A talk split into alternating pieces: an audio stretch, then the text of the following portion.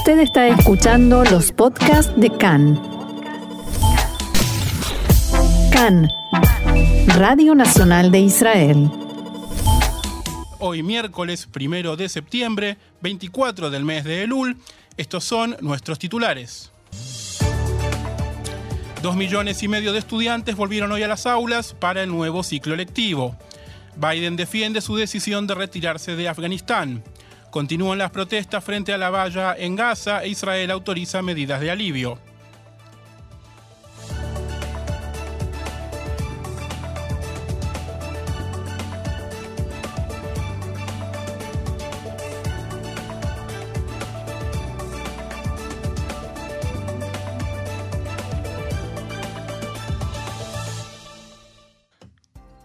Vamos entonces al desarrollo de las noticias. Tras la cuarta noche seguida de protestas frente a la valla en Gaza, Israel anunció hoy la entrada en vigor de una nueva serie de habilitaciones y concesiones hacia el enclave. Las medidas incluyen la expansión de la zona de pesca a 15 millas náuticas, la mayor distancia permitida desde que jamás controla Gaza.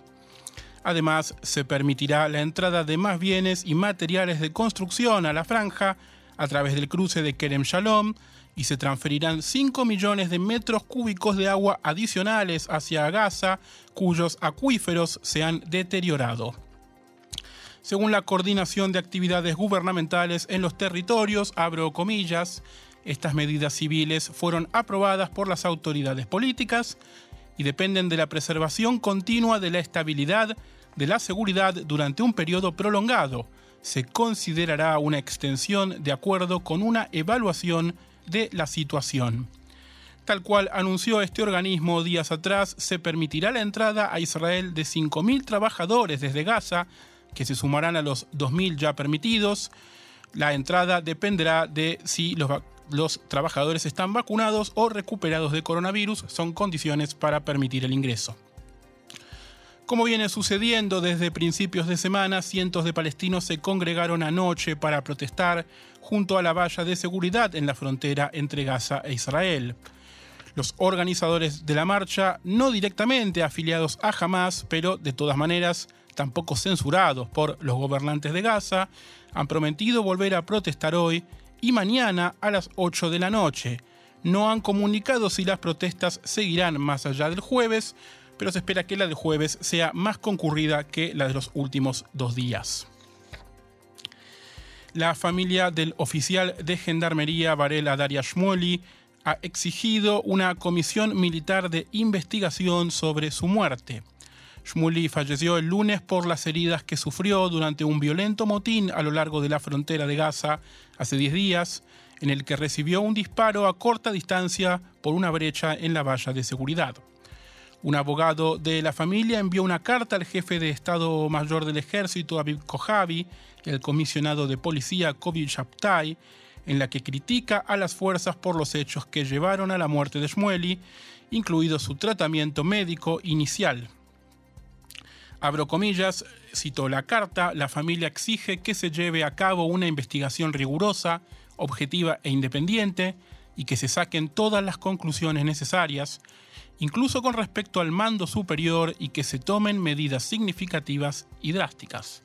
La forma correcta de llevar a cabo esta investigación objetiva es una comisión de investigación militar. Shmueli, de 21 años, fue enterrado en el cementerio militar Kiryat Shaul en Tel Aviv el lunes por la noche.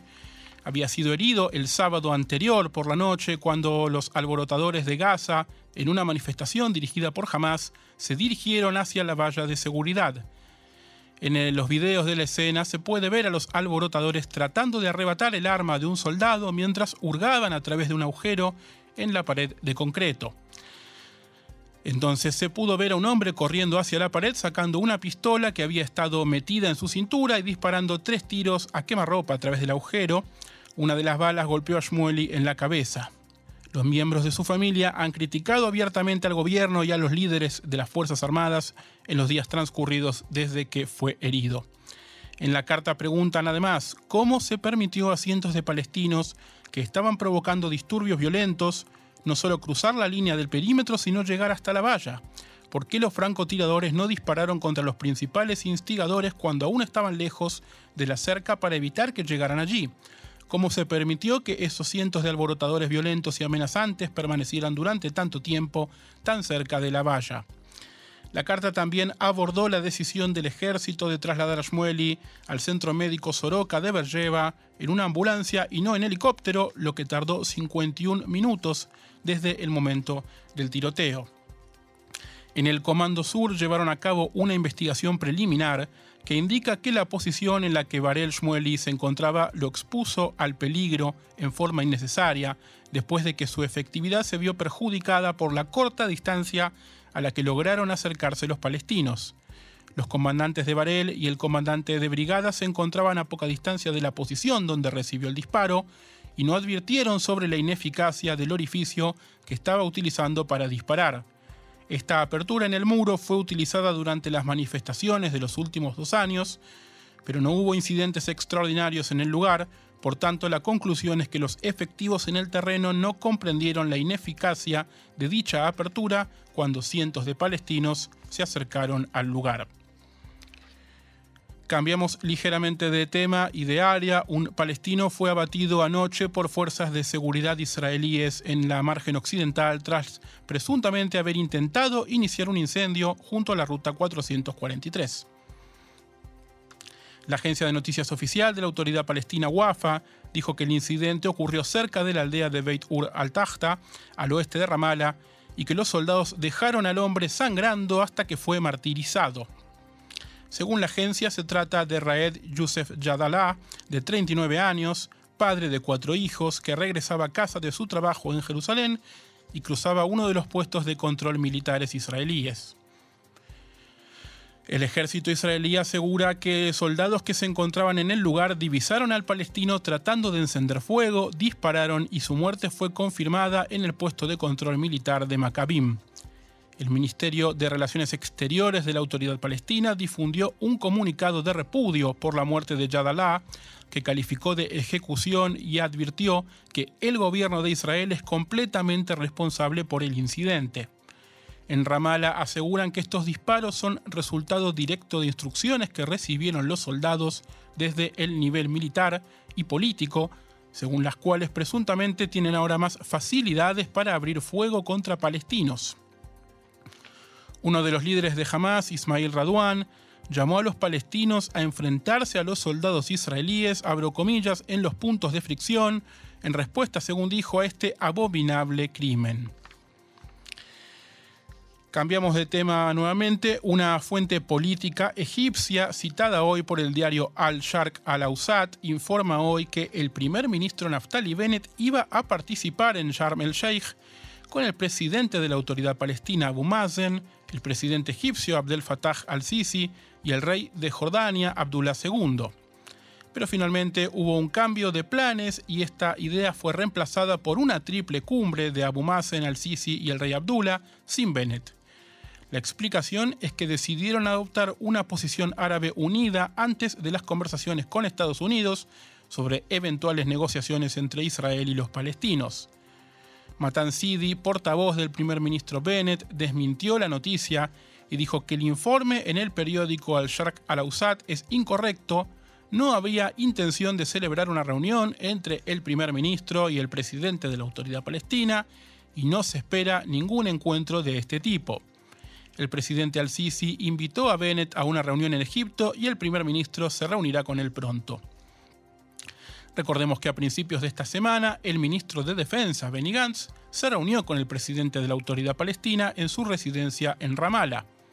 Tras conocerse la noticia de este encuentro, desde el ala derecha de la coalición de gobierno, criticaron a Gantz y lo acusaron de intentar destacarse en la esfera política y socavar la estabilidad del gobierno. Gantz defendió que la reunión se había coordinado de antemano, que estaba relacionada con cuestiones de seguridad y que se llevó a cabo con luz verde del primer ministro Bennett. En la reunión entre Gantz y Abu Mazen se acordó que Israel prestará a la autoridad palestina 500 millones de shekels con aprobación del ministro de Finanzas Avigdor Lieberman. También se estableció que Israel aumentará los permisos de empleo en 15.000 trabajadores agregará mil trabajadores en la industria del turismo y que se emitirán permisos de construcción en el área C. Debido a las críticas que siguieron a este informe, fuentes de seguridad dijeron hoy a Cannes que el préstamo que Gantz ofreció a la autoridad palestina no se tomará de fondos públicos israelíes, sino del dinero de impuestos que Israel recauda para Ramallah. En una reunión de liderazgo de la OLP que se llevó a cabo anoche, Abu Mazen dijo que también trató con Bennett sobre la liberación de presos palestinos y la devolución de cuerpos de terroristas palestinos retenidos por Israel. Y el primer embajador, de Bahrein en Israel, Khaled Yusuf al-Jalahma, llegó a Israel ayer por la tarde para asumir su cargo tras el acuerdo de normalización de relaciones celebrado hace un año. Una declaración emitida por la agencia de noticias estatal de Bahrein describió la llegada de al-Jalahma como un paso importante en el desarrollo de las relaciones entre los dos países y su gente. Antes de aterrizar en el país, el nuevo embajador publicó un tuit en hebreo, árabe e inglés diciendo la oportunidad de cumplir la visión de su majestad el rey Hamad bin Isa al-Jalifa de coexistencia pacífica con todas las naciones es un privilegio que mantendré en alta consideración.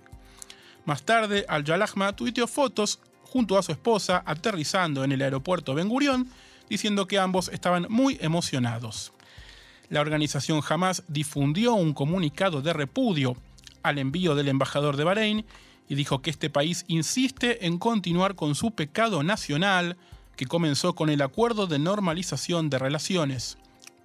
El portavoz de Hamas, Hassem Kassem, dijo que nombrar un embajador en momentos en que Israel continúa atacando al pueblo palestino es un claro apoyo y cooperación con la ocupación.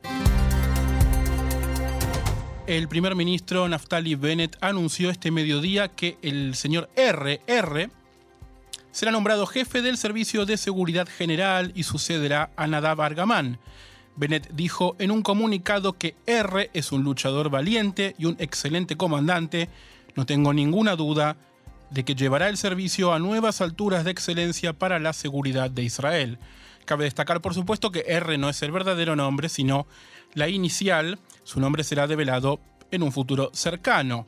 R está casado, es padre de tres hijos, tiene una licenciatura en Ciencias Políticas y Filosofía de la Universidad de Tel Aviv y una maestría en Administración Pública de la Universidad de Harvard y actualmente se desempeña como subdirector del Servicio General de Seguridad.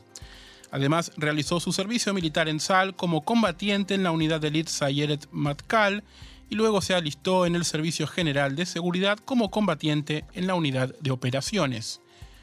A petición de Bennett, el mandato de Nadav Argaman fue extendido hasta octubre.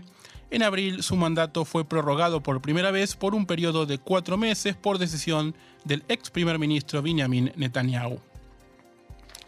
Y otro estreno porque la policía de Israel reveló ayer una nueva unidad encubierta encargada de abordar el crimen y la violencia desenfrenada en las comunidades árabes israelíes. La unidad del Sinaí fue presentada en un acto al que asistió el comisionado de policía Kobi Shabtai. Incluirá a 45 agentes encubiertos que se centrarán en los puntos críticos y en el crimen organizado en las ciudades árabes y mixtas de todo el país será la primera unidad encubierta encargada de combatir el crimen, el delito común, digamos, en lugar de estar enfocada en el terrorismo, y se encargará principalmente de hacer cumplir la ley entre los ciudadanos israelíes. Shabtai había presionado para reclutar a la Agencia de Seguridad General al Shin Bet en el esfuerzo por combatir el crimen en las comunidades árabes israelíes, pero recibió el rechazo del asesor letrado del gobierno, Abihai Mandelblit, y del propio Shin Bet, que argumentó que tal tarea no está dentro de sus funciones. Apenas unas horas antes de la inauguración de la unidad Sinaí, un hombre de 57 años fue asesinado a tiros por atacantes desconocidos en su casa de Haifa. Testigos presenciales dijeron que los asaltantes llamaron a la puerta de la casa de Muhammad Faiz Diab y después de que éste no respondiera abrieron fuego contra la casa. Diab, padre de tres hijos, trabajaba como camionero. Su muerte fue el asesinato número 66 de un árabe israelí en lo que va de 2021. Además, 12 palestinos murieron en presuntos homicidios criminales dentro del territorio israelí. El ejército informó esta mañana que durante el día de hoy el coronel de reserva Abiem Selas recibirá el rango de general de brigada 34 años después del momento en el que debía ser ascendido. Sela fue quien reclutó y mantuvo contacto con Jonathan Pollard, el analista de inteligencia naval norteamericano que espió a los Estados Unidos para Israel. Estaba programado que Sela recibiera el rango de general de brigada en 1987 cuando fue designado para comandar la base Tel Nof de la Fuerza Aérea. Pero debido a su participación en el Affair Pollard, que causó una gran tensión en la relación israelí-estadounidense, renunció a su cargo y se retiró por completo del ejército cinco años después.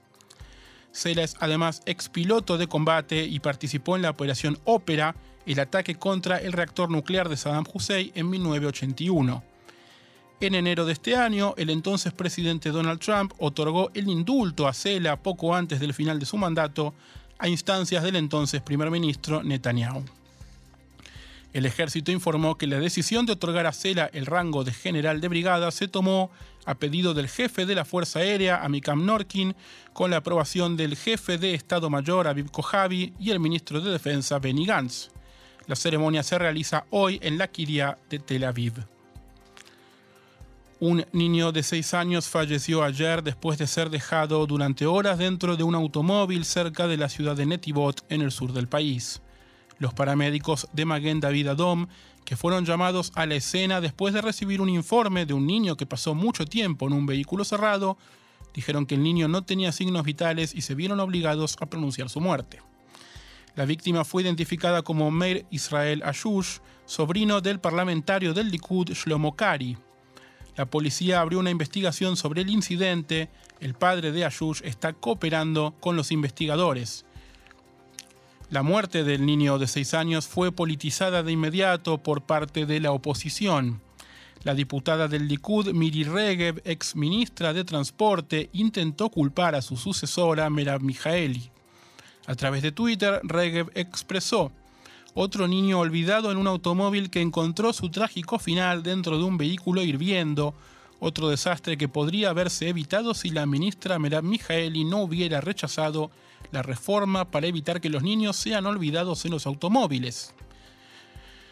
Las regulaciones que propuso Miri Regev debían entrar en vigencia este mes, requiriendo la instalación de un sistema de alarma electrónica en un asiento de seguridad para niños que alerta automáticamente a los padres si un niño se queda en el asiento trasero de un auto, pero la Knesset retrasó esta legislación por pedido de la actual ministra Mijaeli hasta marzo de 2020. Varios políticos salieron al cruce de Regev, incluidos otros miembros de la oposición. Por ejemplo, el líder de Accionuta Datit, Bezalel Smotrich, rechazó la afirmación de Regev de que su propuesta habría evitado esta tragedia. Miri es una tragedia dolorosa, tuiteó Smotrich, pero ni tus reformas la habrían impedido, porque se trataba de un niño de 6 años y tu regulación es solo para los de hasta 4 años casi 2 millones y medio de estudiantes israelíes desde el jardín de infantes hasta el grado 12 de la escuela media comenzaron hoy el año escolar, a pesar de los números récord de contagios de coronavirus y de que los funcionarios reconocen que el regreso a clases podría provocar un aumento adicional en las infecciones. El director general del Ministerio de Salud, Nachman Ash, dijo que la prioridad es mantener la economía abierta y hacer que los niños regresen a las aulas y agregó que espera que una serie de nuevas medidas implementadas reduzcan los riesgos. Abro comillas, creo que estamos tomando una decisión informada de acuerdo con la política del gobierno. Queremos mantener abierta la economía y el sistema educativo. Esto decía Nachmanash. Sin embargo, el funcionario admitió que la reapertura probablemente cause un aumento temporal en el número de infectados. Dijo Ash, habrá un aumento con la apertura de escuelas, pero espero que veamos una reversión de la tendencia en la próxima semana. Anoche la ministra de Educación, Ifat Yaya Bitón, celebró una conferencia de prensa para dirigirse a los padres, estudiantes y maestros del país antes del comienzo del ciclo lectivo. La ministra advirtió que es posible que el último modelo para la reapertura presencial deba adaptarse en función de los números de casos en las próximas semanas y meses. Abro comillas, aprecio el esfuerzo conjunto que nos permitió lograr nuestro objetivo de abrir el año escolar a tiempo. Algunos padres tienen preocupaciones y sé que no será fácil, pero tenemos la obligación moral de traer a los niños de regreso a la escuela. Les debemos esto como sociedad. Juntos hemos construido un programa que garantizará un regreso lo más seguro posible para los estudiantes y garantizará también una rutina y continuidad. Yaya añadió además que su ministerio no dudará en cambiar y adaptar el programa de acuerdo con la evolución de las circunstancias. El sistema educativo es la solución, no el problema. También informó la ministra que su oficina se enfocará durante este año escolar en reducir las brechas en el desarrollo académico entre los estudiantes que fueron resultado de un año y medio de pandemia. Nos concentraremos en los aspectos emocionales y sociales de nuestros estudiantes porque son la base para un aprendizaje óptimo. Un niño que no está emocionalmente listo para aprender no tendrá éxito. Según el Ministerio de Educación, alrededor de 18.000 docentes del sistema educativo no han sido vacunados, al igual que otros 18.000 auxiliares y personal no docente. Es una cuestión de ejemplo y compromiso personal, dijo al respecto Yaya Vitón. El personal que no esté vacunado deberá someterse a pruebas cada pocos días o no se le permitirá trabajar caso contrario. Y de acuerdo con un estudio israelí, las personas con alergias graves pueden recibir de manera segura la vacuna contra el coronavirus que fabrica la empresa Pfizer, siempre con supervisión médica cercana. El centro médico Sheva estableció una clínica especial para supervisar la administración de vacunas a personas altamente alérgicas, con evaluaciones médicas hechas antes y después de la inyección y médicos disponibles para tratar a los pacientes en caso de reacciones graves. Más de 8.000 personas se postularon para participar del estudio, 429 con alergias graves fueron vacunadas bajo observación médica. Solo 9 de estas 429 voluntarios tuvieron reacciones alérgicas y todos se recuperaron rápidamente y gozaron de buena salud durante el periodo de seguimiento de dos semanas. El equipo que dirige la clínica describió sus hallazgos en un estudio revisado por pares en el Journal of the American Medical Association el mismo concluye que con la supervisión adecuada de un experto, la mayoría de los pacientes con antecedentes de enfermedades alérgicas y en particular los pacientes altamente alérgicos pueden inmunizarse de forma segura. Otro estudio al respecto hecho en Israel revela que el coronavirus es mucho peor que las vacunas en cuanto a elevar el riesgo de miocarditis y de otras afecciones que se temían como posibles efectos secundarios de la vacuna. Los autores de este estudio, también fue revisado por pares, dicen que se cree que creen que además el estudio es el más grande de su tipo realizado hasta la fecha. Los autores dicen que ofrece una nueva tranquilidad sobre la seguridad de la vacuna de Pfizer. Sostienen además que esto debería provocar un replanteamiento serio entre las personas que evitan las vacunas debido a los raros efectos secundarios. El profesor Rambaliser, jefe de investigación de la Mutual de Salud Clarit, a cargo de este estudio, dijo que cualquiera que haya dudado en vacunarse hasta ahora, debido a preocupaciones sobre efectos secundarios raros como la miocarditis, debe ser consciente de que el riesgo es mayor entre las personas no vacunadas infectadas con el coronavirus. El estudio examinó casi 2 millones de registros médicos y no logró identificar una alta incidencia de efectos secundarios graves después de la vacunación, al tiempo que descubrió que varias afecciones son menos comunes de lo normal entre los recién vacunados.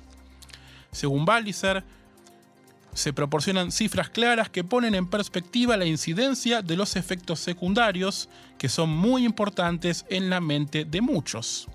Hasta ahora, dijo Balliser, uno de los principales motivos de duda para vacunarse ha sido la falta de información sobre los posibles efectos secundarios de la vacuna. Este estudio en profundidad proporciona información confiable sobre la seguridad de las vacunas y esperamos que ayude a quienes aún no se han decidido por vacunarse. Entre otras cosas, se encontró que uno de los efectos secundarios más discutidos, como mencionábamos, la miocarditis, se encuentra en valores relativamente elevados entre quienes recibieron la vacuna, 2,7 casos por cada 100.000 personas más de lo que ocurriría normalmente, pero entre las personas que no se vacunaron y que posteriormente contrajeron COVID-19 y se recuperaron, los casos excedentes se situaron en 11 de cada 100.000 personas, cuatro veces más que recibiendo la vacuna. El estudio, que fue publicado en el New England Journal of Medicine, se enfocó en las personas que recibieron la vacuna de Pfizer y realizó un seguimiento de la salud de los pacientes durante seis semanas. Además concluye el estudio que la vacuna no se asoció con un riesgo elevado de la mayoría de los eventos adversos examinados. Por ejemplo, lesiones renales agudas y arritmias resultaron ser menos comunes entre los vacunados de lo que cabría esperar.